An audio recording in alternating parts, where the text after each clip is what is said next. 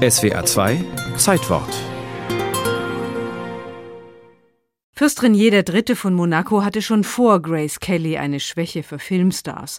Aber sie war die damenhafteste. Sie wirkte puritanisch und unnahbar. Sie war katholisch und konnte zwei Millionen Dollar Mitgift in die Ehe einbringen. Also wählte er sie. Vorteile hatte diese Verbindung für beide Seiten.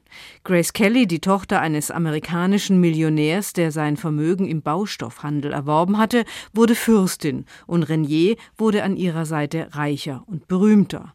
Denn in den USA kannte man Renier III. zunächst nicht und amerikanische Zeitungen schrieben, das Gebiet des Herrschers sei klein, nicht größer als das Gelände der Metro Goldwyn Mayer Studios. Er hatte den Titel Sie den Glanz und am 19. April 1956 heirateten die beiden in der St. Nikolauskathedrale in Monaco.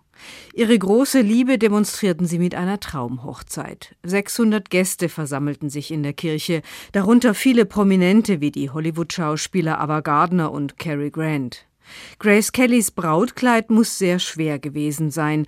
23 Meter Seidentaft, 91 Meter Seidentüll und 275 Meter Spitze wurden dafür verarbeitet.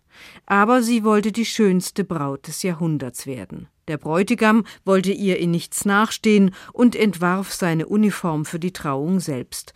Dabei orientierte er sich an einer, die Napoleon einst trug. Renier III. sagte später über das Spektakel in der Kirche, als die Hochzeit begann, war ich mit meinen Nerven bereits am Ende. Dafür verlief die standesamtliche Trauung im Thronsaal etwas ruhiger. Und nun sitzen die beiden Grace Kelly und Renier de Troyes von Monaco im Thronsaal. Grace Kelly.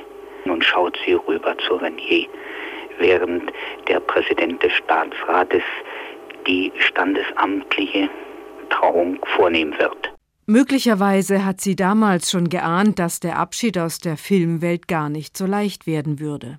Grace ist sehr ernst, sehr gefasst. Sie zeigt dieses kühle, hoheitsvolle Gesicht, worüber schon Tausende von Journalisten geschrieben haben. Sie war ein Star, obwohl sie nur eine Handvoll Filme gedreht hatte, zum Beispiel an der Seite von Gary Cooper 12 Uhr mittags mit James Stewart Fenster zum Hof. Alfred Hitchcock war der Regisseur dieses Kriminalfilms und er hatte über sie gesagt, was mich an Miss Kelly verführt, ist ihre sexuelle Eleganz. Bei ihr schwelt Feuer unter dem Eis. Dann war aus Miss Kelly Fürstin Gracia Patricia geworden und die sexuelle Eleganz bekam mütterliche Züge. Kurz nach der Hochzeitsreise wurde bekannt gegeben, dass das erste Kind unterwegs sei. Im Januar 57 wurde Tochter Caroline mit 21 Kanonenschüssen begrüßt. Ein Jahr später kam Albert. Die ersten Jahre seien schwierig gewesen, gestand die Fürstin später ihrem Biografen.